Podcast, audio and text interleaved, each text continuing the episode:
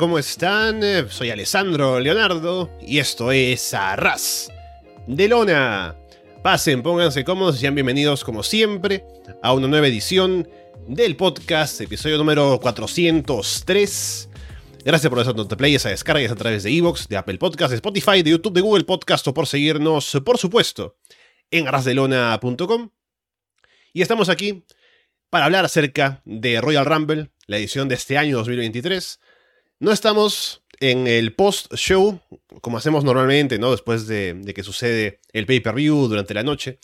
Eh, principalmente porque yo no estuve disponible anoche. Es más, vi Royal Rumble ahora temprano en la mañana y lo vi por partes incluso porque se complicó un poco.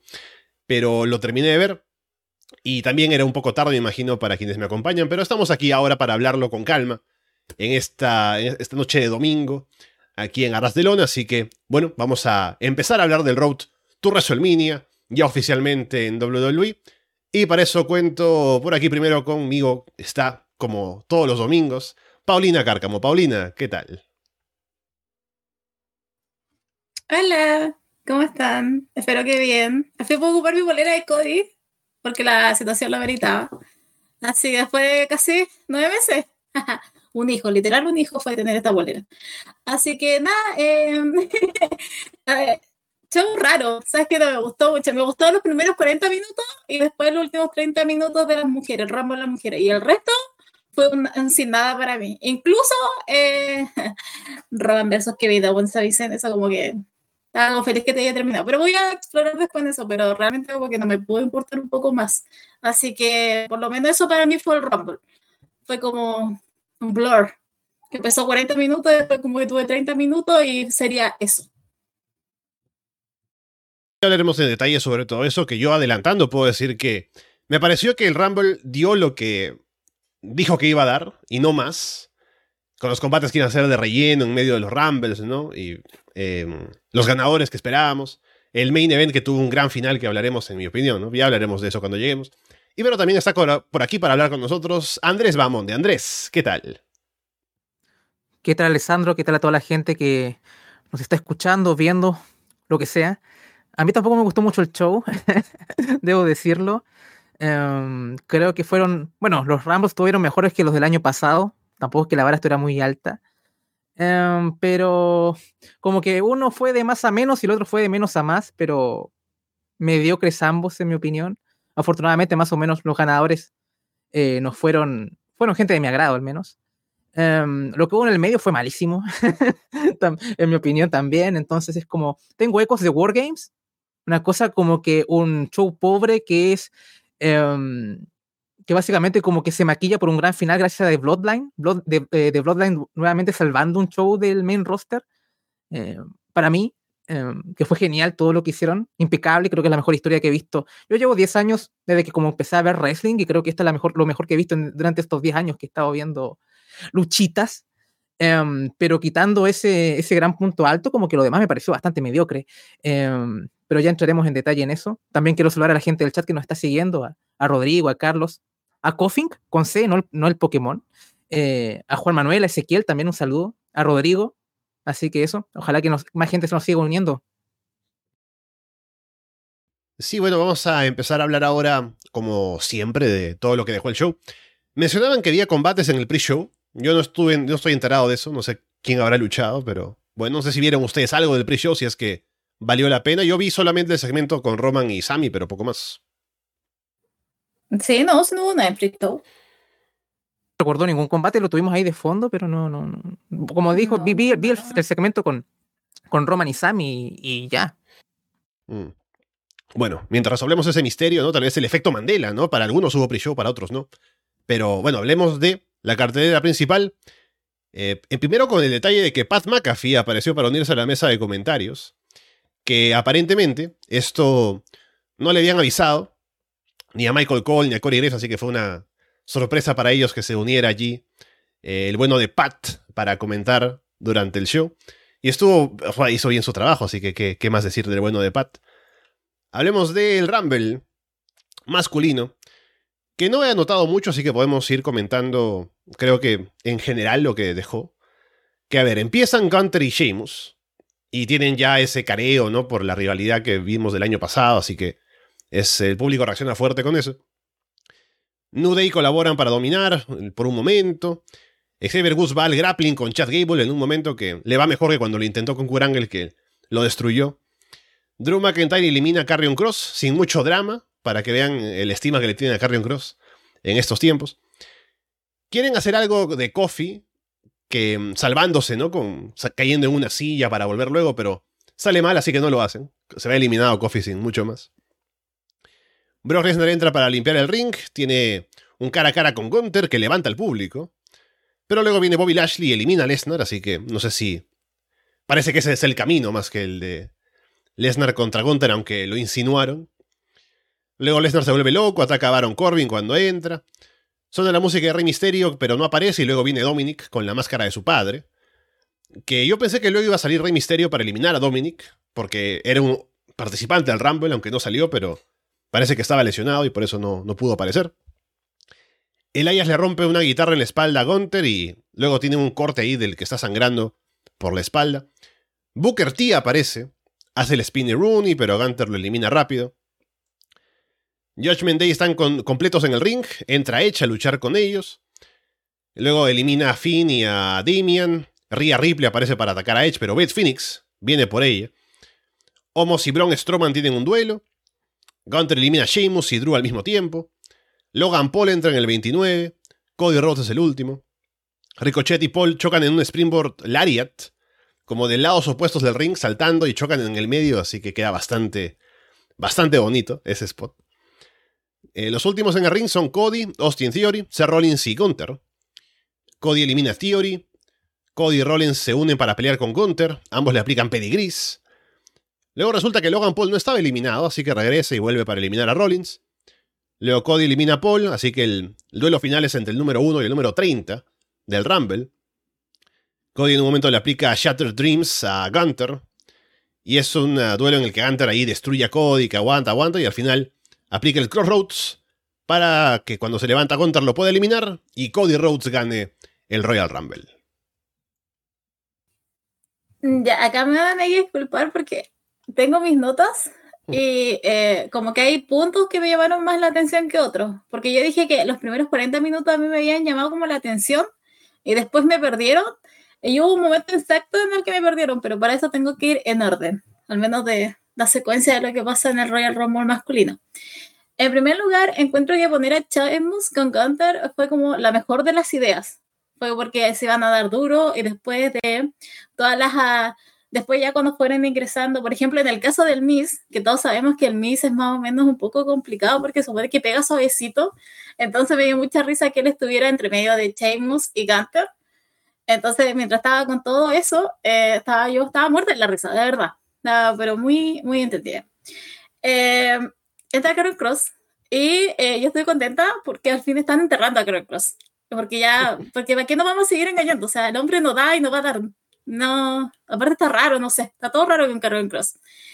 Después cuando ingresó Lesnar, eh, yo estaba, pero al fin un hombre de verdad. Yo estaba contenta, se enfrenta con Gunter y justo llega Lashley, pero yo tuve un problema con ese encuentro entre Lesnar y Gunter porque siento que Gunter se demoró mucho en empezar el, el intercambio. Como que que Lesnar creo que ya quería que le pegara el chop y como que demoró hasta que demoraba un segundo en que entrara Lashley. Y en lo que pasó eso, yo seguía arriba. Yo estaba arriba, estaba aprendidísima. Y Lashley elimina a Lesnar. Y yo decía, pero Dios mío, o sea, Lashley que iba de candidato seguro, porque era como eliminar a Lesnar y aparte el pop que se llevó fue demasiado. eh, cuando eliminan a Brock Lesnar, seguía arriba, porque me encima Brock Lesnar se enoja demasiado. Y es ese, en, ¿cómo se llama esto? Que protege la mesa, la protección de la mesa, la tira y casi le llega a Bobby. Y yo me preocupé, porque dije, ¿qué me habría pasado si hubiera llegado eso? Me gustó que Brock Lesnar se haya vuelto loco, se haya enojado, que justo haya entrado Aaron Corbin y con él se haya... Em, que con él se haya desquitado y después solo aproveche ese Rollins, lo tire al, al, ring y después lo saque. Eso fue como demasiado bueno. Y aquí fue donde yo creo que me perdieron, que fue en la entrada de Rey Misterio, que no apareció, que ya ok, después apareció Dominic con esa máscara que no pudo romper. y eh, no tuvimos respuesta de Rey Misterio. Y fue como que para mí fue como, ya, ok. Pero de ahí, ya, de ahí yo encuentro que desde esa entrada falsa, ya de ahí me empezaron a, me empezaron a perder y ya con lo que me perdieron fue con Lashley. Fue con la eliminación de Bobby Lashley. Porque después de eso, ¿qué más teníamos? Era como que realmente Lashley había eliminado a Brock Lesnar. Se supone que tenía todo el momento y simplemente lo eliminaron como si nada. Se trabó esta parte que lo eliminó de una manera tan aburrida. Y ahí yo dije, ah, esto, esto para mí por lo menos fue cada vez peor. Por más que estaba con Cody Rhodes, pero al final daba lo mismo porque al final, después de todo eso, después de todos los intercambios que estaba Drew, McIntyre, Sheamus, eh, Seth Rollins, eh, después al final lo único que estábamos esperando era Cody Rhodes y creo que eso fue la máxima equivocación, que fue dejarlo 30. Yo de verdad esperaba o que iba primero o por lo menos aparecía en el 15, pero dejarlo al final de verdad que me provocó me provocó contradicciones porque aparte Gunter había empezado número uno, se había lucido, ese hombre acarrió ese, ese Royal Rumble y más encima lo tiene que perder contra el American Nightmare y encontré que fue fue, fue totalmente injusto. No quiero decir tonto, porque obviamente Cody igual está vendiendo bien y supongo que igual interesan los números, pero me pareció muy tonto todo el tema de, me pareció pésimamente ejecutado. El tema de, del tema de los eh, las entradas, me pareció que simplemente nada tenía, no tenía sentido absolutamente nada. Entonces, de verdad, a mí en ese, ese minuto en que nos propusieron que iba a entrar Rey Misterio, no entra, Bobby Lashley se va enseguida, y de ahí para abajo, porque de verdad que incluso, y yo digo, insisto, yo quería que ganara Cody Rhodes, me estaba molestando durante todas estas semanas que han estado diciendo que Sammy, Sammy, ya ok, pero estaba con Cody, pero siento que lo dejaron muy mal en este Royal Rumble masculino, honestamente. Siento que, incluso siento que no se lo merecía, se lo merecía antes de todo esto. Pero eso fue lo que me pasó, de verdad. Los primeros 40 minutos encuentro que fue excelente en términos de emoción, en términos de entrada, en términos de salir, todo lo que tú quieras. Pero después de esos 40 minutos eh, viene el vacío, viene el bajón y la decepción, no, porque tendría que haber ganado Gunter. Em, no tanto que agregar con respecto a lo que dijo Paulina, a mí fue, aún así creo que estoy en la minoría y me gustó más este Rumble que el femenino. Eh, sobre todo porque, bueno, ya Paulina ha dicho, ya los primeros 30, 40 minutos fue, estuvo bastante entretenido. En contraste con las mujeres, habían historias que estaban pasando y que veías los shows y que estaban reflejados en el combate, a diferencia de, del femenino que veías, veías ahí que estaban pasando cosas y como que no me importaba mucho hasta, hasta determinados momentos. Pero, eh, uff, tremendo error esto de anunciar a Cody Rhodes y hacer estos documentalcitos y estos episodios. Eh, se hubieran guardado por un 24 estos eh, documentales de la network y ya. Em, por último, se lo hubieran comido escondido, todos íbamos a ver qué iba a aparecer, pero último ya, ¿va a ser el 30 Cody? ¿Será? Ah, es el 30 es Cody. Ah, y ahí explotamos todos porque nadie, nadie nos puso la pildorita antes. O sea, eh, creo que era innecesario todo esto. Si, si, hubiese entrado, como dices tú, no, no diría que primero porque no creo que tenga, tenga el cuero para aguantar un Rumble desde el inicio, pero a la mitad o algo así, igual también hubiese atenuado se ve injusto. Yo quería que ganara Gunter en ese momento. Si el tipo aguantó una hora veinte, yo en verdad quiero que gane Cody Rhodes, que entró al último más encima, en absoluto. O sea, realmente no. Te quería que ganara Gunter. Entonces creo que eso está muy mal ejecutado. Si Gunter es, es, más encima, ni siquiera es un babyface. Eh, creo que ahí está. Eh, creo que si pongo el femenino y el masculino, el masculino y lo y lo evalúo de manera objetiva, el, el, femenino fue mucho mejor. Pero me aburrió más. no sé si me explico bien. Me aburrió más a pesar de que el final fue genial. Pero este por lo menos me entretuvo porque, por lo menos, acá habían historias en el Rumble, contraste que las mujeres, que no tienen casi tiempo en pantalla, pasaban y la gente estaba aburrida y no reaccionaba casi con nada, hasta con algunas excepciones, y solamente se dedicaba como a hacer la cuenta regresiva hasta que, no sé, apareciera la primera chica irrelevante que, que está ahí y que a nadie le importa mucho. Em, entonces, eso me pasó.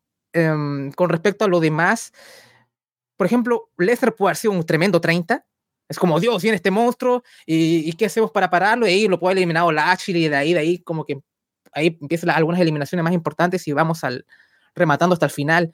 Em, no tengo nada contra el ganador, pero, o sea, fue tan mal hecho esto que, que, no, me puse contento. Yo quería igual que ganar. Si no era Sammy, era Cody, estaba feliz también dentro de todo, pero era como, ¿por qué no, por, por qué no quiero que gane el Babyface acá? ¿Por qué quiero que gane Gunter si el tipo ha sido Hill desde siempre? Entonces, creo que fue, fue mal producido en este sentido. Entonces, ahí estoy totalmente de acuerdo mucho con lo que dice Paulina.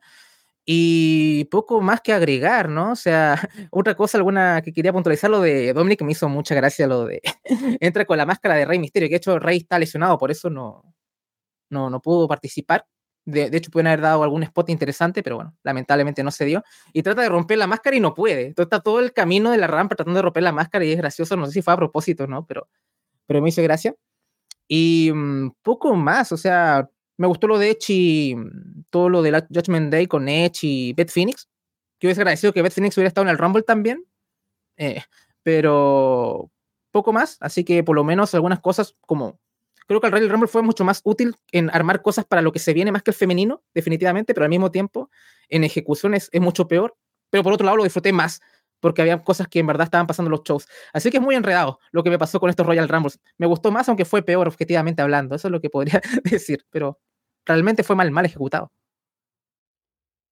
Sí, yo puedo decir que me pareció entretenido. Creo que es también mérito del hecho de que la mayoría de gente que ingresaba al combate tenía alguna historia en el show. O sea, no es como en otros años, que yo recuerdo ver Royal Rumbles en que están luchando unos, algunos luchadores que veo normalmente en televisión semana a semana y luego aparece uno que estaba escondido, ¿no? Eh, en el low card que salía en main events y demás y que luego, ah, acá aparece. ¿Por qué? Para que lo eliminen sin más. Aquí creo que todos los que participaron estaban con algún tipo de historia en, los shows semanales, así que em, no fue, como que no hubo rellenos. Solamente Booker T, el invitado, que también está bien, una leyenda, ¿no? Que tuvo su presencia ahí, que lo eliminaron rápido. Y bien. Pero estoy de acuerdo con el hecho de que, llegados al final, siendo 30 contra 1, o sea, el número 30 contra el número 1, y el número 30 es el babyface, es raro eso. O sea, es un boqueo que no cuadra mucho que digamos. Y, a ver, yo entiendo que seguramente Cody no está ahora mismo en condiciones como para tener un combate tan largo porque acaba de volver, seguramente aún tiene que entrar en forma. Se le vio bastante más delgado de como estaba antes, obviamente por no haber podido entrenar tanto, seguramente. Así que aún está en ese proceso de poder ponerse físicamente a punto para estar en el estado en el que estaba antes. Y por eso, me imagino que no pudo haber estado desde más temprano en el combate pero eso perjudica ese final, ¿no? Porque ya, Gunter hizo un gran Royal Rumble, pero no tiene que ser él el que se queda hasta el final, ¿no? O sea, fue un gran final. Fue ese, ese duelo final de Cody contra Gunter estuvo muy bueno. Pero cuando te pones a pensar en el concepto de lo que estás viendo, que el número 30 que ha luchado durante todo el combate está haciéndole pelea todavía, mejor dicho, el número 1, ¿no? Gunter, y está haciéndole pelea al número 30. Dices, bueno, este tipo se merece ganar por todo el esfuerzo que ha hecho, mientras que acaba de venir este otro, ¿no? Y Tal vez si ponían a otro en la final con Cody, podría no haber sido tan bueno como con Gunter, pero se habría sentido menos como regalado o de pronto en menos desventaja el oponente en comparación con, con cómo estaba Cody, ¿no? Pero quitando eso, me parece que el resultado es el adecuado. Eh, solamente, igual, con lo de Cody, que tuvieron que anunciarlo de antes, ahora viendo el combate, no entiendo por qué. Como ya, dijeron, ya, ya dijiste eh, tú, Andrés, que por qué anunciaron a Cody entonces si no hay otras sorpresas tan grandes en el Rumble, ¿no? Porque cuando llegamos a la parte final, a pesar de que hay gente que tiene presencia en el show, no me voy a emocionar si sale Baron Corbin o si sale Homos, ¿no? Yo estoy esperando en esos últimos números. O sea, yo no quiero que gane The Rock, pero si sale The Rock, me sorprendo al menos. Y digo, oh, está The Rock en el, Rumble, en el Royal Rumble. O que aparezca alguien que tal vez no espero, un nombre fuerte, alguien que levante un poco la parte final, pero no hubo, lamentablemente. Así que en esa última parte, en cuanto a entradas y sorpresas e impactos, faltó.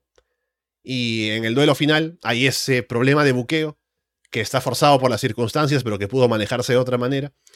Y el hecho de haber anunciado a Cody anticipadamente, ahora, a posteriori, no sirvió de mucho, porque más bien bajó un punto que había podido ser sorpresivo en el último, en entrar al Rumble. Y se lo promocionaban como que, oh, viene recién recuperado, ¿no? Un poco, así podían venderlo mejor, siendo el número 30 y que aún así esté como que no en tanta ventaja. Pero bueno, eh, fueron algunas cosas en el camino que no estuvieron del todo bien, pero Cody Rhodes ha ganado, así que ahora veremos el, el camino que tendrá que seguir hasta WrestleMania y que tanto puede convencernos de que es el momento de que él le quite el título a Roman Reigns. Se me quedó una última cosa en el tintero, en el final con Gunter y Cody. Creo que el final no fue el, el, que querían, porque en el momento en que Gunter hace la sleeper a Cody, están luchando en la cuerda previo al, spot final del combate, como que no, no se ve claramente por la toma de cámara, pero estoy seguro que Cody le, habló, le dijo algo a Gunter, como que parece que no estaban cómodos porque creo que ahí va a terminar, ¿no? En ese forcejeo. Y al final termina pasando lo de, ya, ok, crossroads y te tiro así como si nada y al final también se ve muy anticlimático. Si hubiese sido en ese forcejeo durante esa sleeper, capaz que hubiera estado como más orgánico también. Como que sentí que como que no, no, no pudieron. Puede que yo lo haya solamente, lo, haya sido una percepción mía y errónea, pero me pareció que ese era el final, como que no pudieron, al final fue por el crossroads y como que ya te fuiste para afuera y ya. Em, que también, también como que ese final como que me dejó más frío todavía. Em, pero no sé si, si, si, les dio esa impresión o, no, o, no, o ni siquiera vieron ese detalle. A lo mejor fue, fui yo nomás. Yo pensé que, o sea, nos iban a hacer imaginarnos que se podía hacer el final y al final no lo hicieron. Era como que un falso final de Rumble. Así que yo, yo, yo, no, yo no vi que fuera un error. Me parece que fue eso, como un falso final de última eliminación. Sí, me pasó lo mismo. Además, era como, supone que tiene sentido como que termine con el Ross Crossroads porque padre, mi padre, y todo es por el papá. Entonces, como que tenía que terminar con eso. Simplemente que a lo mejor había quedado mejor con el anterior, pero tenía que estar aquí involucrado el papá de alguna manera. También el, la señal de que hace Cody al ganar, ¿no? El, el Too Sweet y la y el disparo, el, como un poco al, guiño, no sé si al Ballet Club o qué sé yo. Ahí vi que los John Box pusieron en su biografía un poco esa misma eh, seña. Así que fue, fue bonito también ese gesto, por lo menos de Cody. Sé que Paulina odia los Box, yo tampoco soy muy fan, pero eh, creo que estuvo bien. Fue un acto de clase de Cody Rhodes. El hombre es un gentleman. El hombre no quiere quemar puentes todavía. Puede volver a ir IW. Y hablando de odio, Vamos con el Mountain Dew Pitch Black Match. Bray Wyatt contra LA Knight. Se apagan las luces. Y lo único que queda brillando son los logos de Mountain Dew. Ahí alrededor del ring, ¿no? También en el medio. Eh, la ropa de, LA Knight, felizmente, también es eh, fluorescente, así que hay un poco más de, de visualización. Aunque he visto videos de gente o alguna foto, ¿no? De que no se podía ver en la arena bien si uno está sentado algo lejos de, del ring y tuvo alguien que sacar su celular para verlo eh, en Peacock. Pero bueno, hablando del combate, hay varias cosas también que brillan ahí por la mesa de comentarios, como partículas o cosas así. Yo recuerdo también cuando Lesnar en el Rumble como que golpea la mesa con las gradas, sale volando algo, digo que alguien tiene palomitas de maíz en la mesa, ¿por qué salen volando cosas? Y era esto que tenían puesto para el Pitch Black Match. Eh, Knight rompe la mesa con Bray, luego golpea con un palo de kendo, pero Bray lo atrapa, y le aplica el Sister Abigail para llevarse la victoria sin mucho más, básicamente un squash. Bray luego se pone una máscara con un diseño así como en rojo y persigue a Knight, que huye despavorido. Luego Bray le aplica la Mandible Claw a Knight por ahí. Uncle Howdy aparece para lanzarse sobre Knight desde una estructura que hay ahí arriba o algo. Que por el ángulo se ve que no le cae encima a LA Knight. Y luego sale como fuego y cosas así. Y bueno. Eh, ha vuelto Bray Wyatt. ¿Qué les puedo decir? Y que se vaya. ¿Cuándo asume Vince? Dios mío, quiero que lo echen. Eh, ¿qué más ¿Sabes qué, ¿Sabes qué me representa esto? La imagen de esa persona que estaba poniendo Peacock en, las gradas porque no se veía nada. Y yo que estaba de, la, televisión viendo, me decía que lo tuve que ver de nuevo hoy día, eh, no entendí nada. No. Ah, Es que, ¿sabes lo que pasa con Bray Wyatt? Que puede ser una lucha normal simplemente, con las luces, con todo prendido, que se vea. Por favor, algún día, esta estafa llamada Bray Wyatt, que más, yo no tengo nada más que decir acerca de esto, porque de verdad encontré que fue malísimo. No puedo creer que los traumas de hace tres, cuatro años vuelvan todavía de cuando estaba luchando con Seth Rollins, estaba todo oscuro y esto es lo mismo y ah, qué asquerosidad más grande lo de Bray Wyatt, de verdad que no, no doy más con esto y me decía esto después no, no para porque lo encontramos en el otro combate que ya vamos a hablar pero me parece que está girando tantas cosas alrededor de Bray Wyatt y, y ni cagando se lo merece, perdón, pero no se lo merece ya, simplemente Vince, por favor, este es el minuto en que Vince debería tomar el control y listo, hacer toda la lista ahí de, de las personas y chao, Bray Wyatt el primero. Para qué decir quién volvió en el Rumble femenino, ¿no? Pero. lo más grande, lo más grande. ya iremos a eso. Eh, a ver, ¿sabes qué? Esto de, del, del, concepto del pitch black, por lo menos en televisión, puede seguir bien la acción. No, hasta, hasta lo encontré simpático, pero por último, dame un buen combate y el combate fue malo. Entonces, ese fue para mí el problema, está bien ya. Y, esto eh, en la historia, ¿qué sirvió también? Más encima un combate patrocinado por una bebida, qué sé yo. Es como, ¿qué tiene que ver esto con el lore de Bray Wyatt? Eh, este es el payoff después de casi cuatro meses desde que volvió. Eh, no sé, yo me cuesta, me, me, cuesta entender a los apologistas de Bray Wyatt, o sea, como que en serio les gusta esto. Me, en verdad me cuesta que a ustedes les guste esto. A mí me gustan las cosas un poco estúpidas y malas, y, pero ¿cómo les explico? Es como que son desenfadadas y como que es, eh, son conscientes de lo, de lo estúpido que son, ¿no? O sea, NXT tiene mucho de eso, por ejemplo. Pero Bray Wyatt se toma en serio lo que hace. Eso es lo que me, lo que me, lo que me hace que me, me desagrade totalmente. Es, es como que se toma en serio lo que hace y no, está, no es bueno. No es bueno creo que el problema es que el wrestling es un medio que tú puedes hacer cosas muy buenas, pero también tiene sus limitantes. Entonces, cuando tú quieres forzar eso y estás en un show que no tiene esa to ese tono, eh, tampoco estamos en los 90 para que personajes como el Undertaker ya funcionen, ya no, no es el mismo contexto, entonces es complicado. Hay gente que le gusta esto y lo puedo respetar, pero siento que un acto como este podría estar en un show, por ejemplo, como Lucha Underground, que está como con una maqueta más con un contexto más apropiado para hacer este tipo de cosas, pero en WWE como que no, no me da, ¿no? O por ejemplo, ¿te acuerdas, Alessandro, cuando comentábamos Black and Gold y vino esto de Tian Cha y Mei Jin y todo esto y no tenía mm. ningún sentido con respecto, con toda la presentación que había en el programa de NXT Black and Gold y hizo agua por todos lados y fue también cuatro meses de nada, seis meses de nada, ocho meses de nada y al final no fue nada y terminó ganando Indy Hardwell eh, a Mei Jin y al final todo derivó a Top y, y Wendy Chu y hasta que llegamos al presente que ahora conocemos como NXT actualmente, guste más o guste menos. No sé, el combate en sí fue malo.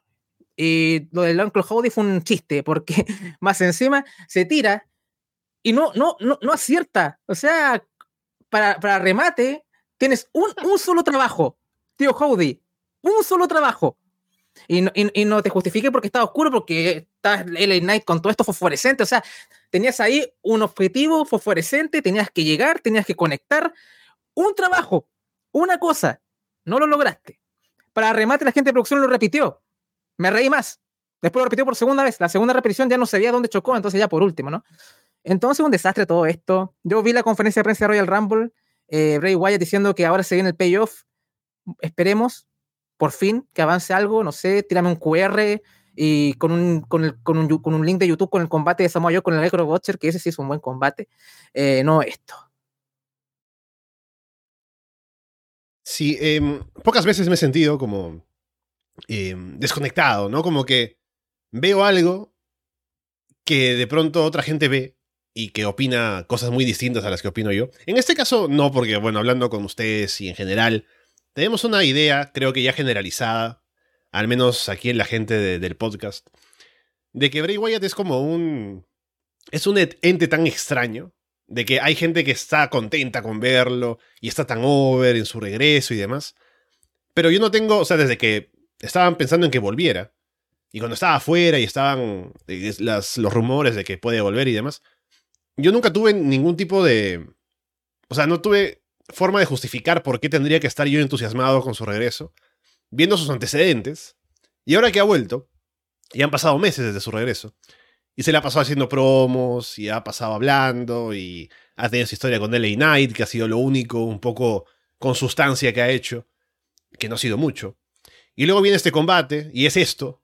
Digo, o sea, ¿por qué estamos aún pensando en Bray Wyatt como alguien tan importante o relevante o que tiene que tener ese espacio en los shows? Cuando no ha hecho nada que justifique que tenga ese espacio, como ya decía Paulina. Así que es muy extraño esto. Y bueno, van a insistir. En WWE ven esto. a eso me refiero más que los fans. No creo que los fans puede que estén divididos, ¿no? Sobre todo eh, los fans en Estados Unidos, creo que la comunidad, al menos hablándolo aquí y viendo comentarios y demás, como que lo ve con otros ojos. Pero lo digo por la reacción en los shows. Y WWE también cómo lo ve y lo que le da a Bray Wyatt y las oportunidades que le dan y las cosas que hacen y demás. Así que no sé qué, qué tanto es lo que puede tener Bray Wyatt en cuanto a carisma fuera de las cámaras, como para convencer a la gente de decir, sí, no, ahora viene mi historia, ahora hagamos esto siguiente y ahora sí vamos a hacer el golpe, el golpe fuerte para que eh, se sepan lo que es el personaje, ¿no? Si he dicho que va a venir el payoff o el resultado de todo esto, habrá que verlo, porque ya hemos invertido todo este tiempo en ver lo mediocre que ha sido todo lo que he hecho, y al menos que valga para algo, ¿no? Pero por el momento no ha sido así. Y me enteré recién en este show que la bebida de Mountain Dew tiene ese sabor que se llama Pitch Black. Así que esa es la razón por la cual este combate es a oscuras. No porque era, iba a ser como un lights out match, ¿no? Que al final el concepto es parecido, pero bueno, ese era el motivo, ¿no? Luego en YouTube sale eh, con la conferencia de prensa en partes, hay un video que se llama Cody Rhodes disfruta un sorbo de Mountain Dew Pitch Black, ¿no? Y se le ve a Cody bebiendo. Así que bueno, Mountain Dew pagó un dineral, me imagino, para que pusieran su marca en el ring y para es el nombre de la estipulación del combate, así como Applebee's para el contador de, Royal Rumble. Así que, en cuanto a negocios, ahí al menos entra un poco de dinerito. Combate de zombies en WrestleMania Backlash, ¿no? ¿Cómo olvidarlo? Bien, siguiendo con esto, vamos con el combate por el título femenino de Raw. Bianca Belair contra Alexa Bliss. Alexa se cuelga en un sleeper hold, Bianca le da vuelta, la levanta para un suplex. Bianca domina hasta que Alexa saca un DDT y toma el control. Bianca bloquea el Sister Abigail, le aplica el KOD para llevarse la victoria en un combate que no fue nada realmente. Y luego hay un video críptico, ¿no? Con imágenes y Alexa se queda como con una cara de miedo, creo, en el ring. Así que, bueno, la mano de Bray Wyatt se extiende también hacia este otro lado, que es el personaje de Alexa Bliss. Eh, o sea, lo que pasó con este combate, o lo que pasó con este combate es que siento que fue un relleno para contar la historia de Bray Wyatt con Alexa Bliss. Siento que simplemente fue eso, fue una excusa, un relleno, eh, porque la conferencia de prensa, aparte de Roman Reigns, Bianca tampoco estuvo haciendo la conferencia de prensa. Entonces, no sé, para mí fue esto, fue simplemente para que dejaran claro lo de Alexa con Bray Wyatt como si a alguien le importara, por lo menos a mí no me interesa en nada. Y después la conferencia de prensa también, Bray Wyatt dice así como esto no se ha terminado, vamos a estar unidos con Alexa y por favor déjala tranquila esa mujer, por favor que vuelva a ser como antes, no sé, la mujer vendía mercancía sola, o sea, ella se puede defender, no te necesita Bray Wyatt. Pero siento que esto, esto para mí fue eso, fue simplemente una excusa, dejas bien a Bianca y sigues contando esa historia estúpida de Bray Wyatt con Alexa. Que aparte que no sé cuándo vamos a seguir teniendo mensajes crípticos, Alessandro, en todos los y SmackDown, porque, ah, porque encima, como Alexa está en, en el Raw, tenemos que soportar eso. Y como Bray Wyatt está en, está en SmackDown, tenemos que aguantarlo en el otro lado. Entonces, como, ¿Por qué no? santo. ¿Por qué nadie habla claro en WWE? ¿no? Todos, eh, básicamente todo el mundo dice, se vienen cositas, ¿no? Y así nos deja, sobre todo. Por eso, es un eterno, es un eterno, se vienen cositas y es como, para, ¿me puedes dar, por favor, el producto? Porque estoy segura que esto lo van a hacer durar hasta el 18 de febrero, si es que no es más, y hacen el gran reencuentro en WrestleMania. Entonces, ¿quién va a tener que aguantar eso? Porque yo veo el producto esta gente no piensa en uno. Y pues, encima voy a tener que aguantar todo esto, pero insisto, bien por Bianca que sigue campeona, va como para el año ya. Pero, eh, Dios mío, Alexa Bliss, basta, stop con esto, verdad que no, no aguanto otros tres meses más de que tiene un combate, se rodilla, se vuelve loquita y después empiezan a, suceder cosas extrañas y pareciera que va a aparecer Anchor No, no, a nadie me importa esta estupidez, de verdad, paren, paren por favor muy divertido a veces la gente que, que, lo, que vende a Wyatt por, por Twitter. Oh, esa capacidad de Bray Wyatt de hacer promo sin decir nada. Eso es horrible. O sea, está bien una vez, pero no todo el tiempo, no por meses. Esto es storytelling. Alguien, un personaje que habla y no quiere decir nada es un defecto, no es una virtud. ¿ya? Es una virtud para un estafador, tal vez. Y quizá funciona cuando quieras vender, hacer expectativa una semana, dos, no cuatro meses. Entonces, eso es un defecto. Y, oh Dios, aunque el Howdy se me pone la, se me pone la piel de gallina y digo, no sé, esta, esta gente en verdad no, no sé, ¿qué, ¿qué, es la vida? ¿Cómo vive esta gente? No sé, ¿por qué se impresionan con esto? ¿Qué, qué, es de la gente que cae en, en, estafas piramidales y en esquemas Ponzi. Sí, no, le, voy a enviar la cuenta de Twitter a Doble J para que se comunique eh, inmediatamente con ellos. Que a todo esto dame mil veces a Doble J que Bray Wyatt. O sea, ese es un nombre que en verdad eh, levanta el producto. Eh, pero bueno, yendo al combate, no mucho agregar, fue la nada. sí, es un vehículo para contar esto de, de Alexa con Wyatt. Eh, de hecho, yo estoy totalmente de acuerdo acá con eh, don Erickson Valerio. En verdad tenía mucho más química eh, Alexa con Braun Strowman mil veces que con Bray Wyatt, y te lo digo mil veces. esos segmentos del Mix Challenge y cosas así, ahí, o, del entrenamiento, eso sí me divertía a ver. Esas eran las interacciones que me parecían graciosas. No, no creo que vuelva porque no, no, no encuentro buena idea. Y cada uno hace por su. Pero sí, con Strowman tenía mucha más química. No, o sea, la diferencia de nivel abismal entre Bianca Belair y Alexa Bliss es como para. o sea, es ver la ofensiva de una y la otra. Alexa nunca fue lo, más grande en, el, en, el, ring ni nada, pero antes, pero tenía sus cosas y ahora como que la veo más apocada, no sé. Em, no sé, o sea, como que ya hasta mejor tenga la de manager o qué sé yo pero en el ring cada vez que la he visto siempre me he estado decepcionando, o sea, no es que espere mucho de ella, pero antes era como por lo menos justita, competente, no sé, ahora ya como que no, me genera cero, tampoco está en un personaje que me guste, porque a mí me gustaba de Godes, hubiera vuelto un poco a los orígenes, creo que hubiera estado bastante bien a esa, esa Alexa que estaba al nivel de la Horsewoman casi, solamente creo que Charlotte estaba arriba de ella, porque en esos tiempos Alexa, Alexa estaba arriba de Becky, de, um, de Sacha y de Bailey en esos tiempos, 2017, 2016, me acuerdo, ¿no? Em, comienzos de ediciones de marcas y demás.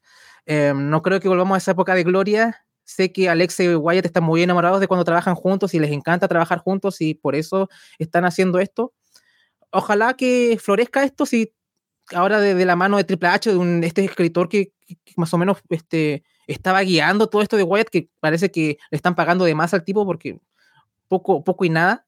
Eh, era una de las plantas de garantía, bueno, ahora sí va a mejorar esto porque hay un tipo ahí que está revisando todo este tipo de detalles y tampoco es que hay una gran diferencia, al menos de momento. A ver si de aquí empieza el payoff y empiezan, a ver si, las, se vienen cositas y ahora pasan cositas, que es lo, importante. Ojalá que la próxima vez que reseñemos un show de WWE me toque estar acá, ojalá hablar bien de Bray Wyatt y decir, bueno, ok, nos equivocamos. No teníamos por qué esperar cinco meses, pero por lo menos ya, llegaste a algo. No sé lo que dice aquí Coffin, que es que el Bray Wyatt original era como un falso predicador. Y ahora el personaje ha dominado a la persona y Bray estafa a la compañía de los fans, ¿no? Pero como dices, esperemos que eso no sea el caso. Vamos con el Royal Rumble femenino. Rhea Ripley empieza y vende estar lastimada todavía por la Spear que recibió de Beth Phoenix. Liz Morgan es la número 2. Rhea en un momento empieza a sangrar de la nariz. Roxanne Pérez entra en el número 8, la campeona de NXT, lo cual me hace pensar que no entró nadie en NXT, en el Royal Rumble masculino. Damage Control llegan a estar todas en el ring a la vez y dominan. Dana Brooke en un momento salva a Emma y le dice algo, pero las eliminan a las dos. Y como que comentan de que hay algún tipo de, relación de años entre ellas, yo no me acuerdo nada, pero algo habrá. Las tres de Damage Control luego eliminan a Roxanne. Soy Stark entra en el número 13. Becky Lynch llega para pelear con Bailey Damage Control. Corey Graves dice que el Shining Wizard de Tegan Nox no es mejor que el de Keiji Muto. Asuka viene con nueva imagen, nueva música. Piper Niven aparece, no Doudrop. Piper y Tamina tienen un cara a cara eh, en el medio del ring, que a mucha gente le recordó seguramente el cara a cara de Tamina y Naya Jax, que luego leí cosas en Telegram, ¿no? Cuando estaban viendo el show. Y claro, uno dice, oh, Naya Jax, ¿no? ¿Qué será de esa mujer? Pero bueno, no tenemos que preguntarnos mucho de eso eh, eh, por los minutos que vienen. Chelsea Green entra en el número 20. Eh, Ria le elimina de inmediato, así que nada de Chelsea Green. Becky Lynch elimina a Dakota e Io. Bailey elimina a Becky, pero Liv elimina a Bailey también. Selina Vega viene vestida como un personaje de Street Fighter VI. Otra promoción aquí en Royal Rumble. Michelle McCool está con sus hijas en primera fila y luego salta a la barricada para entrar al Rumble también. Indy Harwell entra número 26. Lacey Evans elimina a Selina, levantándole un cobra clutch y lanzándola desde la esquina hacia el piso afuera, que parece una dura caída. Naya Jax es la número 30. Por algún motivo ponen su música antes de la cuenta regresiva, así que ya empieza con un botch. Todas van a, a golpearla, pero Naya hace el spot de sacárselas encima, ¿no? Como que ah, hace el rugido y todas vuelan por los aires. La gente no está contenta de ver a Naya Jax, me pareció, en el público. Ria levanta a Naya para el Riptide, entre todas la eliminan por fin. Ria elimina a Raquel Rodríguez, con lo que las últimas en el ring son Ria, Asuka, Leaf y Nikki Cross. Leaf elimina a Nikki. Asuka escupe Mist cuando están las tres que quedan en el filo del ring. Ria esquiva para que le caiga eso a Leaf. Ria elimina a Asuka. Y Ria al final atrapa a Leaf con las piernas en el filo del ring de la cabeza para lanzarla al piso y llevarse la victoria. Así que Ria Ripley va a WrestleMania. Eh, aquí yo voy a hacer algo diferente a lo que hice con el Royal, con el Rumble masculino, que es más que nada, eh, porque antes del femenino, estaba escuchando, incluso yo misma, no estaba tan entusiasmada con esto, porque eh, aparte de que podían aparecer gente de, podía aparecer gente de NXT, mujeres de NXT, como no me llamaba mucho la atención. Entonces, eh, que durante el, el, Rumble, por lo menos, se vio que la calidad estaba y que si incluso el hype y las ganas de ver esto no estaban, porque aparte solamente a los hombres habían como 27 confirmados antes que empezara, las mujeres habían 18. Eh, durante todo el match, yo lo pasé increíble en el femenino, debo decirlo. Eh, incluso lo pasé mucho mejor en la segunda revisión que le hice, eh, pero me hizo pensar que imagínate, a mí no me importaba, y yo creo que a mucha gente tampoco le estaba importando mucho lo que estaba pasando con las mujeres, y de a, medida que iba pasando los minutos y iban pasando las luchadoras, la gente, en me incluyo, se iba, eh, eh, manteniendo atenta. Entonces, a mí lo que me ponía a pensar era que la calidad está. Lo que no está pasando actualmente es que está, está tan enterrada la división en Raw y SmackDown que aparte de los cuatro nombres que estamos, siempre estamos hablando, no vemos a nadie más. Porque incluso teniendo el buen desempeño de Ria, Liv, incluso Soy Starks, que viene de NXT, Chaina, Asuka, incluso con todo eso, casi y nada de historias tenemos en los shows semanales. Entonces yo estaba pensando en eso. Realmente a mí me, porque incluso después leyendo los comentarios estaban todos mucho más involucrados con el Royal Rumble femenino que con el masculino. Y claramente, y eso fue mérito simplemente de las mujeres que estaban ahí luchando. Entonces eso es lo que a mí realmente, incluso después de ver esto, me dio más rabia. Porque yo sé que aunque ellas se ganaron todo el espacio, incluso yo que puedo decir así como Michelle, ¿por qué tuvo que volver? Igual lo supo hacer bien mientras estaba ahí en, el combate, pero no va a pasar más allá de eso. Entonces, eso es lo que a mí me quedó dando vuelta de toda esta situación. Rhea Ripley, obviamente, era la campeona que tenía que estar. Obviamente, era la que tenía que ganar. Pero incluso cuando llegó Asuka, fue como, mierda, quiero que gane también. E incluso por un segundo se me pasó así como, ¿llegará Soy Stark más lejos de lo que está? Roxanne, debo decir que quedó un poco picada, enojada, porque se fue muy antes se fue muy temprano del Royal Rumble. Cuando es la campeona de NXT, debió haber durado muchísimo y la mujer puede. Pero fue lo único que me molestó. Pero eso es lo que a mí más que, más que de todo esto me quedo con lo horrible que lo ha hecho Triple con las mujeres y que toda esta falta de expectativa o de ganas de ver el Royal Rumble femenino se ve reflejado porque tú no eres capaz de, de hacer historias y buenas historias, incluso con gente que ahora, por lo menos ahí, unas buenas 18, 19, lo estaban haciendo bastante bien. Entonces, simplemente eso. Porque incluso ahí creo que la única historia que estaba era la de Bailey y la de Becky Lynch. Bueno, y este Damage Control. Pero esa sería como la historia. Y de ahí nos saltamos todo el resto. Beth Phoenix me faltó. ¿Por qué no ingresó? no sé, podría haber como el mismo de Chelsea Green. Si Chelsea Green podría haber aparecido en un SmackDown para eso. Fueron cinco segundos y salió eliminada. Pero eso fue lo que me pasó. Me pasó que, que, esto podría haber generado mucho más e incluso podríamos haber estado mucho más emocionados si se le diera un lugar y un buen desempeño a las mujeres durante la semana, pero si las seguís tratando así, va a ser como, va a ser literal el espacio para que Onda vaya a cocinar o ir al baño. Y no es la idea.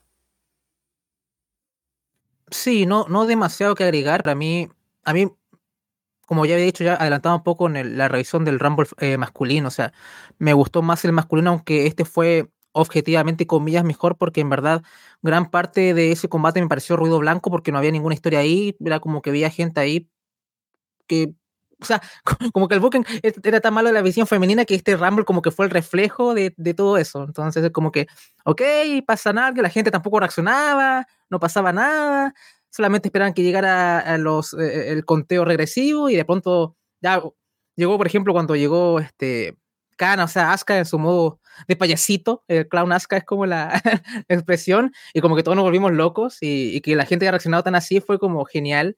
Y también, al igual que Paulina pensaba, bueno, no estaría malo que hasta lo ganara, ¿no? Porque tiene una deuda pendiente con Charlotte y Rhea Ripley podría llegar perfectamente a Bianca sin ganar el Rumble. Entonces, hasta como que me estaba convenciendo eh, gradualmente, ¿y por qué no se lo dan a Asuka entonces? Ah, pero por otro lado, ya Asuka lo había ganado, entonces, eh, entiendo por qué quisieron darle a Ripley, a pesar de que podría llegar um, a Bianca Belair tranquilamente sin ganarlo porque son de la misma marca o qué sé yo. Así que bueno, no me voy a quejar tanto del, resultado, creo que, que, ganó la correcta y creo que bueno, además tiene 26 años, es el futuro, es como bueno, es la decisión adecuada, no sería muy, Sería muy rebuscado así le darse la cana porque simplemente me dio el hype cuando la vi. Pero más allá de eso, creo que el final, el final fue genial. O sea, toda esta secuencia final, lo de Ria, ese, ese como resbalón y todo, como que en verdad me puso el borde del asiento. Y, creo que las, tres finales también fueron bien eh, eh, eh, este, elegidas. No soy fan de Liv Morgan pero claramente es una chica que tiene cariño de los fans y la potenciaron desde el comienzo, también que se quedó ahí casi todo el, el Rumble. Entonces creo que ajustaron cosas bien en ese sentido. El problema es que como no hay historias y como que todo lo que pasaba no me importaba por la, mayor parte del metraje del combate, como que lo lastró bastante para mí. Pero eh, más allá de eso, todo bien. Lo de Nia Jax, debo decir que a mí me encantó.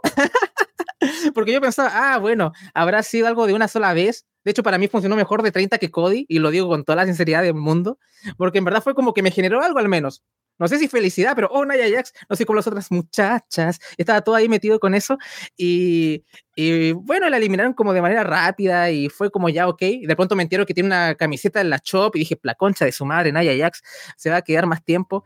Eh, ahí fue donde sufrí un poco, pero además también me encantó que el botch como que todo acompañó, ¿no? Como que todo fue temático con Nia. Entonces hasta como que lo encontré entrañable. Así que por lo menos, eh, a pesar del ruido blanco que para mí me pareció y fue más que nada por culpa de lo que se, hace los semanales, más que lo que pasaba en el mismo combate del Rumble, eh, creo que fue de los Rumbles mejorcitos de femeninos, tal vez, quizás. No hemos tenido grandes exponentes de combates Rumble femeninos, para que estamos con cosas, pero debe haber sido de los mejorcitos. Así que dentro de todo, contento supongo, a pesar que no lo disfruté tanto. Incluso lo disfruté menos que lo de los hombres, pero sí estuvo mejor ejecutado, así que al final fue genial, así que por lo menos em, de los puntos altos del, del, show. A pesar, irónicamente, que no fue lo que más disfruté del show, así que es, raro. antes, antes de que, antes, antes, solamente quería decir que la gente estaba preguntando quién quería Naya Jax, si es que había algún fan en alguna parte, yo. Ya yo no lo caí al tren testigo, porque literal yo estaba tirada, ¿sí? Y yo decía, ah, cuando terminara este Rumble, aunque estaba entretenido, pero literal, me llegué casi a un poco a levantar cuando apareció Nia Jax y celebré y grité y aplaudí, porque yo soy fan de la mujer. Y ahora como ahora hay mercancía otra vez, creo que se viene la bolera de Nia Jax. Así que nada que decir, yo estaba contenta. Júguenme si quieren, trátenme lo que sea, me da lo mismo. Yo aquí soy una Nayaxista de la vida. Es que tampoco eres como las otras muchachas, eh. Ahora Triple H va a decir, bueno, funcionó traer a Nia Jax de vuelta. Hay alguien que está comprando su, mercancía en Chile, ¿no? Así que sí, valió la pena traer a Nia Jax, maldita sea. Eh, eh, es que yo pienso que Naya dijo, o escuchó los Barcelona Awards y dijo que Baron Corbin ha arrasado en peor personaje y peor rivalidad. No, acá yo tengo que recuperar mi, mi lugar, ¿no? Y, volvió con fuerza a WWE, así que veremos cómo le va este año a Nia Jax para que vuelva ahí a esos puestos. Y al igual que tú, Andrés, debo decir que este Royal Rumble es raro en cómo lo percibí porque sí, fue como que más soso en su desarrollo debido a que no hay historias. A diferencia de lo que decía en el masculino, que todo el mundo que ingresó ha estado haciendo algo en el show, sea pequeño o grande, así que están metidos en algo, no hay relleno, básicamente. Mientras que en este Royal Rumble femenino hay más relleno. O sea, hay como que cosas que no están, o sea, historias que no hay. Como que qué está haciendo Shea, Lee, por ejemplo, ¿no? Y está ahí eh, con protagonismo. ¿Qué hace Selina Vega aparte de acompañar a, a Legado del Fantasma, por ejemplo? Y viene disfrazada de haciendo cosplay, ¿no? Entonces, hay un poco de relleno, pero siento que está mejor ejecutado en, en, su, en su forma de buquear. Porque sí me entusiasma las cosas que veo que son nuevas, ¿no? Asuka con la nueva imagen, Chelsea Green a pesar de no haber hecho mucho, Naya Jax que es el horror para mí verla, pero al menos me genera algo, así como dices tú Andrés, entonces pasan cosas y eso hace que sea también entretenido de ver y que sea como que más significativo, como que tiene momentos más memorables que en el Rumble masculino. Y también la parte final, ¿no? Con las, las que quedaron y las eliminaciones. Creo que funcionó bien. Y sobre todo porque Ria ganó, que era la decisión correcta, me parece. Así que, viéndolo de manera general, puedo decir que dejó sensaciones positivas. También diría que, está, es que están como a la par, porque tienen virtudes y defectos cada uno, el del masculino y femenino. Así que no estoy como convencido como que uno fue categóricamente mejor que el otro. Pero igual creo que disfruté ambos en lo que hicieron bien y también me dejó un poco de mal sabor lo que tenían mal. Que en el caso de las mujeres era más el, esfuerzo que han hecho en lo creativo con ellas que su desempeño en el ring, pero eso pesa, ¿no? Y sobre todo viendo que el público tampoco estaba tan interesado en la mayoría del combate hasta que entraron los nombres fuertes. Bien, vamos ahora con lo siguiente. Hay una presentación musical de Hardy, que no es ni Matt ni Jeff, y ahí viene bien el no estar viéndolo en vivo para adelantar. Y vamos al main event. Título indiscutible, universal de WWE. Roman Reigns contra Kevin Owens. Roman viene acompañado solamente de Paul Heyman y Sami Zayn. Hay un cántico de Sami Uso al inicio. Owens salta en un frog splash desde el filo de ring hacia afuera. Luego otro dentro del ring. Roman detiene con una super kick a Owens, y lo o más bien tiene una super kick de Owens y lo levanta para un sit down powerbomb. Luego Owens intenta hacer el salto de la segunda a la tercera cuerda para su moonsault, pero se resbala. Luego sí vuelve a subir, se salta en moonsault, pero Roman esquiva y aplica un spear. Cuenten dos. Roman empuja a Owens y hace que golpee al referee. Roman le aplica un golpe bajo a Owens, le pide una silla a Sammy. Sammy duda un poco, finalmente se la da. Owens atrapa a Roman con un stunner, Vuelve el referee, pero cuenten dos. Owens levanta a Roman para un pop-up powerbomb. Roman ahí le aplica un Superman Punch, remata con un Spear, pero Owens sobrevive. Sammy le dice a Owens que no se levante, ahí afuera Roman rompe la barricada con un Spear a Owens. Roman lanza a Owens de nuca dos veces sobre las gradas metálicas, con Sammy ahí claramente incómodo viendo lo que le están haciendo a su amigo. Y Roman termina aplicando la última Spear en el ring para llevarse la victoria. Eh, no mucho decir de la pelea. Eh, nada, me gustó. Eh, creo que estuvo, como decimos por acá, piola. sin más ni menos. Pero nada, yo no tengo que decir nada más de, ese intercambio entre Kevin Owens y Roman Reigns, por lo menos. Todo bien. yo sí tengo algunas cosas que decir de este combate primero no fue, no estuvo a la altura de sus anteriores enfrentamientos y entiendo por qué, porque el verdadero main event no era el combate, sino que era lo que venía después. Em, una lástima el botch, que tuvo creo que trató de hacer un moonsault de eh, Owens, pero el tipo es tan bueno que como es tan fluido que sigue, entonces como que no es un, un botch que te duela mucho, a, priori, además, Corey Graves también como que lo tapa bien, así que cuando tomas riesgos puede pasar esto. Entonces, como que más allá de eso, tampoco empaña mucho el combate. Creo que el combate se rodea mucho en cómo reacciona Sammy constantemente. Hay cambios, eh, este, tiros de cámara hacia él, ¿no? O sea, hay un momento en que eh, Sammy como que no, no aguanta más, o sea, este, mantente abajo, Kevin, ¿no? Que te mantengas abajo ya, esto es suficiente. Y como que creo que el combate, el protagonista del combate no es, no es ni siquiera es Kevin Owens, es, es Sami Zayn y cómo Sammy reacciona a todo esto y al final tiene sentido con lo que viene en el post-match, ¿no? Hay un momento en que está ahí eh, Owens moribundo y como que eh, toca un poco la pierna de Sam, así como cosa que, te da un poco de pena. hay un momento que es muy bueno, que es el único falso final que hasta que un poquito casi me lo compro, que es cuando Sammy le pasa la silla Roma le pide ya a la silla a Sammy. Sammy dice, tú me pediste que no hiciera nada. Bueno, ahora te pido que hagas algo. Así que Sammy va y busca la silla, va por no sé dónde, no hay sillas ahí, así que tiene que buscar debajo del ring. Y entre, lo que se demora y le pasa la silla a Roman a regañadientes, ahí como que Owens aplica la, eh, la Stoner, creo. O no sé si fue un Pop-Up Power Bump o un Stoner, no me acuerdo muy bien. Y fue como, en verdad, al final que me lo pude porque hubiera sido un buen final, de hecho, si hubiera Owens ganado así, por culpa, comillas, de Sammy, porque se demoró por la silla, eh, me hubiera vuelto loco. Eh, y me hubiese encantado también como final. Tal vez a mucha gente no le hubiese gustado Owens campeón, porque no sé, la historia, qué sé yo. Pero hubiera tenido sentido con Sammy versus Roman, tal vez quizás por, por otro lado, qué sé yo. Era un camino.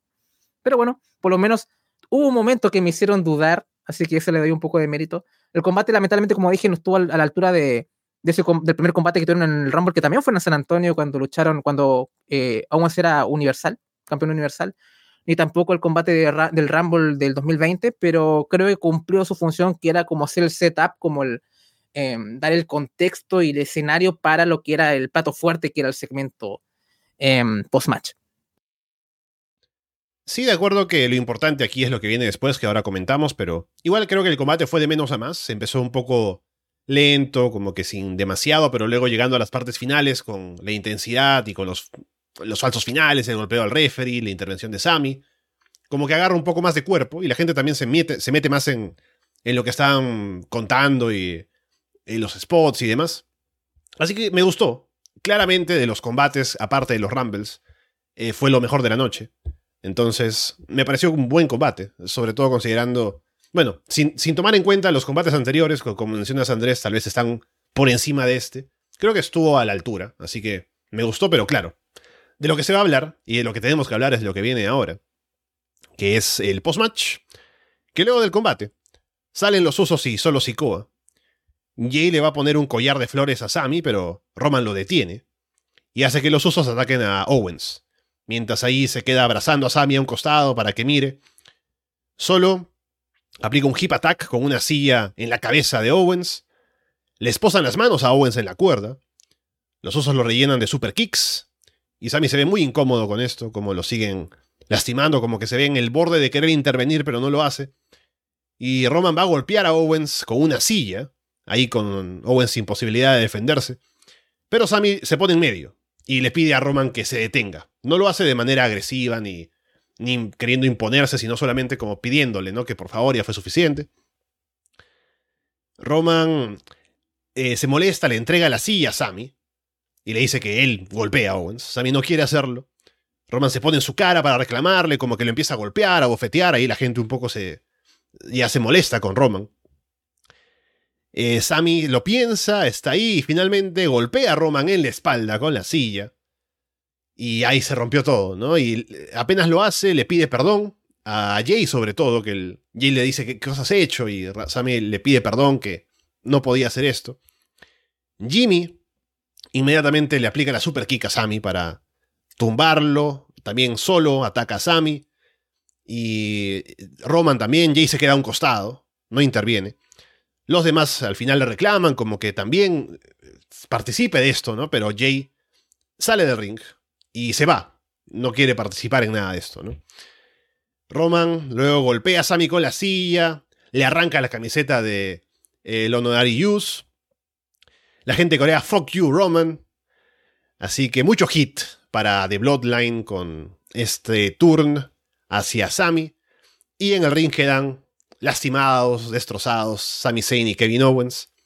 Así que bueno, un eh, paso muy importante para la historia mejor contada y más grande que ha contado WWE en los tiempos recientes.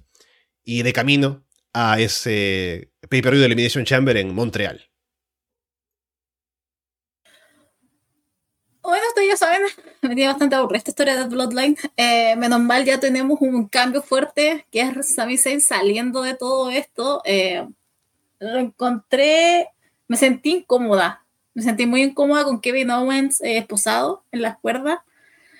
Eh, me sentía incómoda eh, cuando Roman le estaba pidiendo que le pegara y Sami Zayn no quería y después se pone adelante y le dice que no, después toma la silla y tú ya, tú ya intuyes lo que se viene y yo dije, no vaya a ser que me vayan a, engañar y que estos malditos eh, Sami Zayn realmente le pegue a Kevin Owens y todos nuevamente queden como familia. Yo decía, no, me, que ojalá no me la hagan que no me la hagan. Pero después igual pensaba, eres main event y lo más probable es que tengan que hacer eso.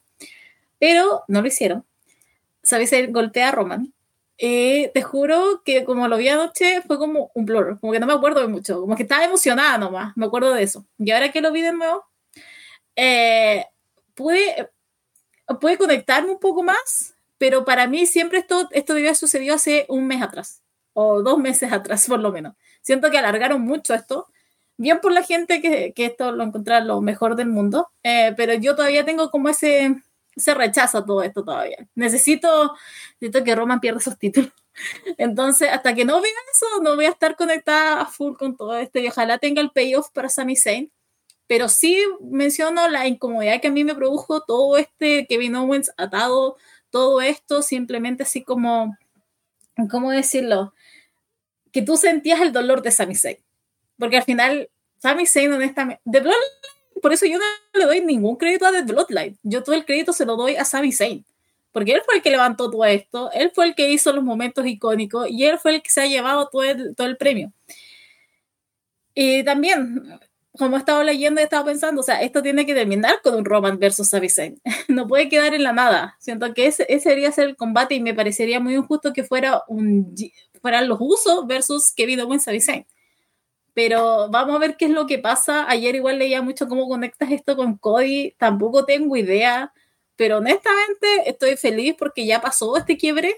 Quiero ver qué es lo que se viene y en qué, en qué va a terminar esta relación Sami Zayn, Roman Reigns, Kevin Owens, Jay Uso, que Jay Uso también es uno de mis favoritos. Quiero, quiero más a Jay Uso que a lo que Roman Reigns, así que no. Pero solamente puedo decir, incluso para mí que he estado bastante frío ya bien aburrida toda esta historia, eh, me llegó a, me llegó en algo al corazón. No totalmente, porque estoy esperando un gran, una gran respuesta, que es que ya Roman Reigns pierda los títulos, pero eh, por lo menos en esta, en esta instancia, lo que provocaron ayer fue como increíble. Así que nada, y además, como les dije en yo vi con Andrés el Royal Rumble ayer, y eh, cada cinco segundos me estaba diciendo que la piedra iba a llegar.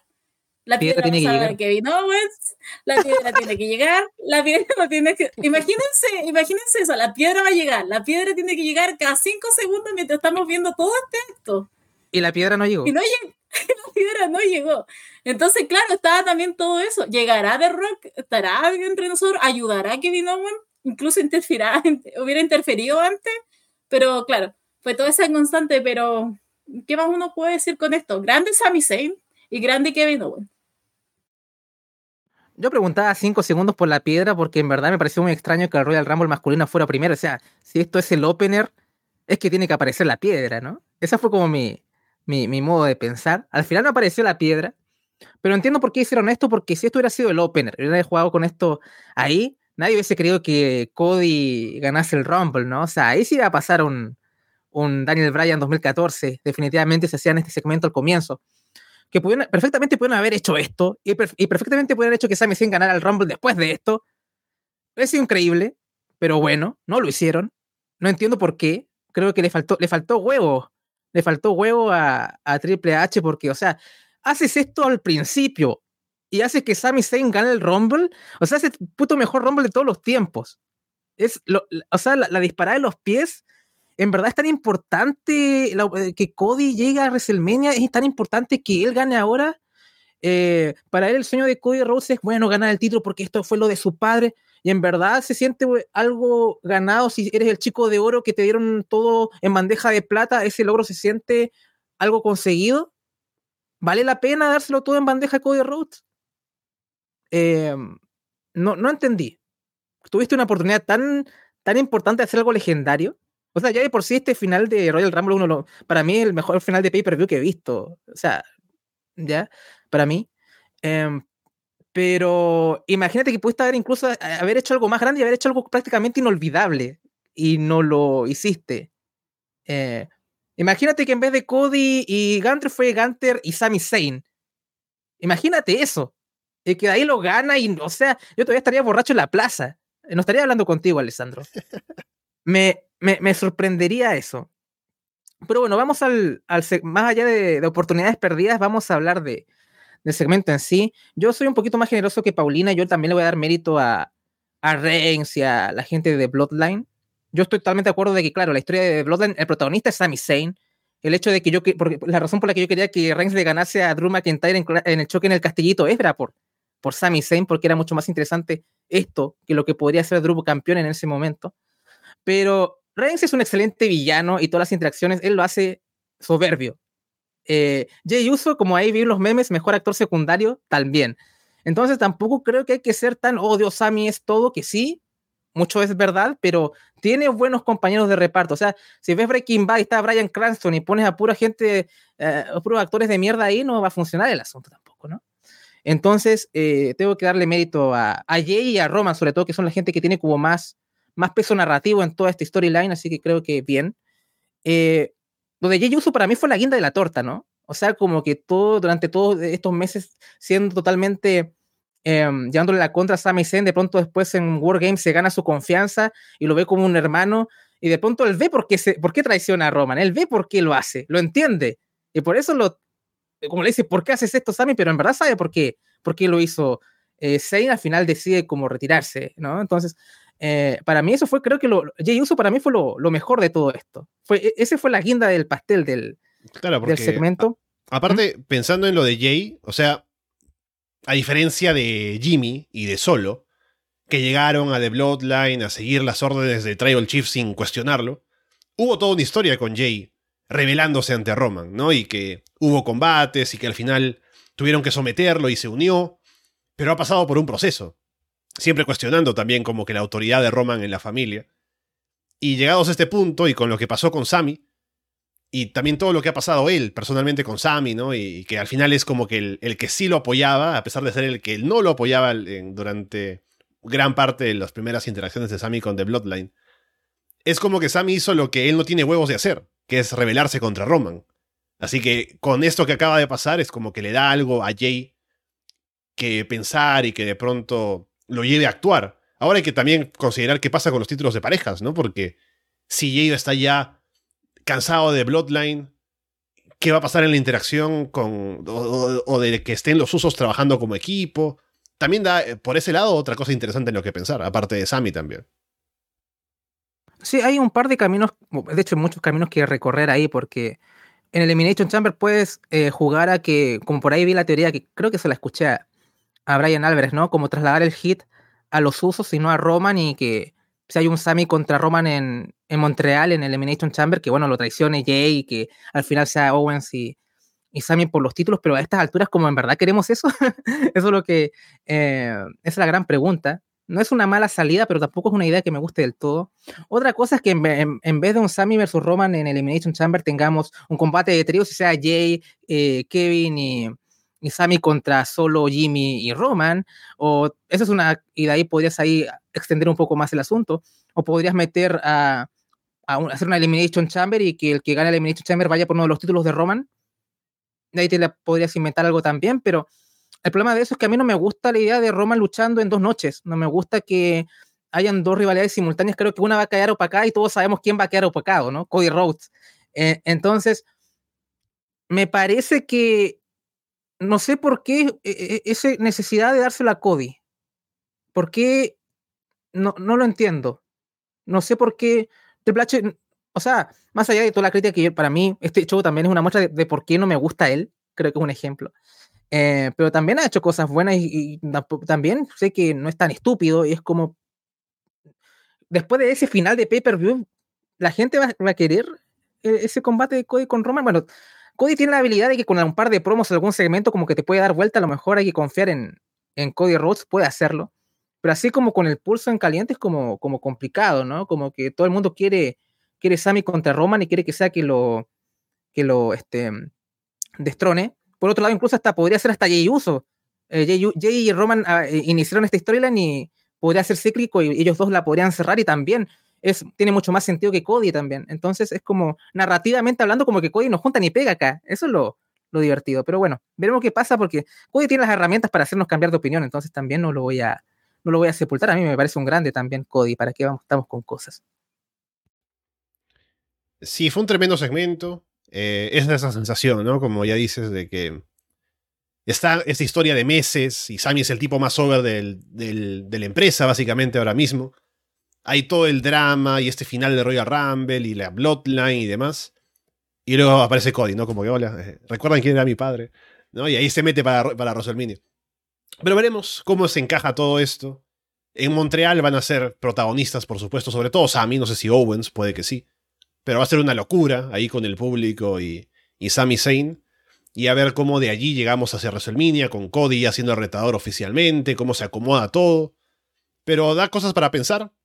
Da interés en ver qué pasa ahora con esto en el show, que es también el objetivo de un final de pay-per-view, más allá de que sea un combate, a veces una, una coronación o, un, o que retenga un título o alguna cosa. También que te genere esa expectativa de ver qué pasa ahora en el show semanal, ¿no? ¿Qué, qué va a pasar en Raw, SmackDown, con los ganadores, también con las historias que se están contando. Así que en ese sentido creo que fue un tremendo final de pay-per-view. Y ahora también tengo interés en ver cómo termina de acomodarse todo de camino a WrestleMania en el tiempo que nos queda. Bien, con eso entonces llegamos al final de este Royal Rumble 2023. Habiendo hablado de pues, los nuevos ganadores, tenemos a Cody Rhodes, a Rhea Ripley como retadores en WrestleMania, tenemos la historia de The Bloodline, novedades como que hayan vuelto Chelsea Green y Ajax, ¿no? Así que veremos qué pasa con todo eso. Para eso estaremos aquí semana a semana, como siempre, los domingos con Paulina, para hablar en los directos sobre lo que viene pasando, tanto en WWE como en otros lados, así que eh, bueno, estaremos en una semana viéndonos, Paulina, para ver qué pasa en el wrestling. Sí, en primer lugar, gracias por escucharnos. Y sí, siento que esta semana he tenido como, han tenido como sobredosis de mí porque empezamos el domingo pasado con un directo. Después el lunes salió el capítulo de Florida 2.0. Después creo que el miércoles salió el Royal Rumble, la revisión que hicimos el Royal Rumble del 2003. Sí. Roxito Lesnar, jovencito. Y después el día jueves también salió eh, Florida 2.0 y ahora estoy nuevamente acá en el directo, así que eh, nada, simplemente gracias por escucharnos y creo que quedó, estamos igual que Break con Alessandro, falta otra cosita, así que ahí prontamente va a salir, pero más se vienen cositas. Así que eso, nada más que decir, que nos escuchen y el próximo domingo ahí nos estaremos viendo en el, en el directo. ¿Quién, ¿Quién sabe qué va a pasar?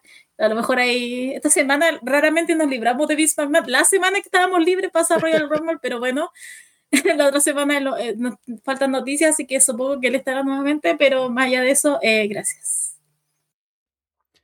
Y bueno, Andrés, estaremos también contigo, por supuesto, eh, sobre todo para la gente en el Patreon, hablando en Florida Vice sobre lo que pasa en los shows de IW, también en Florida 2.0, tanto tú como Paulina, hablando de NXT. Así que estaremos ahí atentos también a lo que pasa por otros lados aquí en, el wrestling.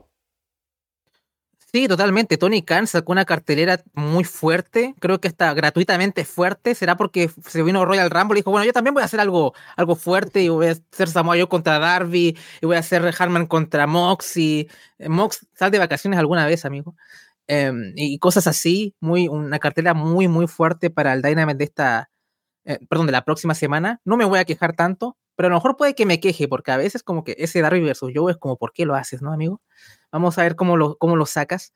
Em, con respecto a Florida 2.0 o 2.0, como lo quieran llamar, em, se, viene, se viene interesante porque estamos la próxima semana, es Vengeance Day. Entonces la, la, próxima semana es como el último show de cara a ese pay-per-view y es el pay-per-view donde NXT por fin vuelve a recintos de mayor público. Se va a ir de el Performance Center, es un show grande, Em, una cartelera que está, creo que está bien construida y creo que por lo menos en el aspecto en ring debería superar a este Royal Rumble. Si Deadline me gustó más que Wargames, yo creo que tiene pinta de que Vengeance Day también supere en ese aspecto al menos a, Royal Rumble. Así que em, estoy contento por lo menos con lo que está haciendo NXT en construir este show en particular, así que ya lo estaremos hablando y probablemente la previa, la, sí, generalmente por costumbre hacemos la previa y la liberamos para la gente en YouTube, así que bueno, atentos con eso, así que va a haber una edición de 2.0 y ya Vengeance Day va a ser numerado ahora que ya estamos en video y cosas así, creo que ya, ya le vamos a poner nombre de clásico y todo eso. Así que nos vamos a vestir de gala cárcamo el, el próximo fin de semana. Mucho contenido en Arras de Leona, tanto por abierto como por el Patreon, así que están invitados siempre a suscribirse, a apoyarnos o escucharnos siempre en todos los programas que tenemos. Por lo pronto, con todo eso, los dejamos de parte de Paulina Cárcamo, Andrés Bamonde y Alessandro Leonardo. Muchas gracias y esperamos verlos pronto.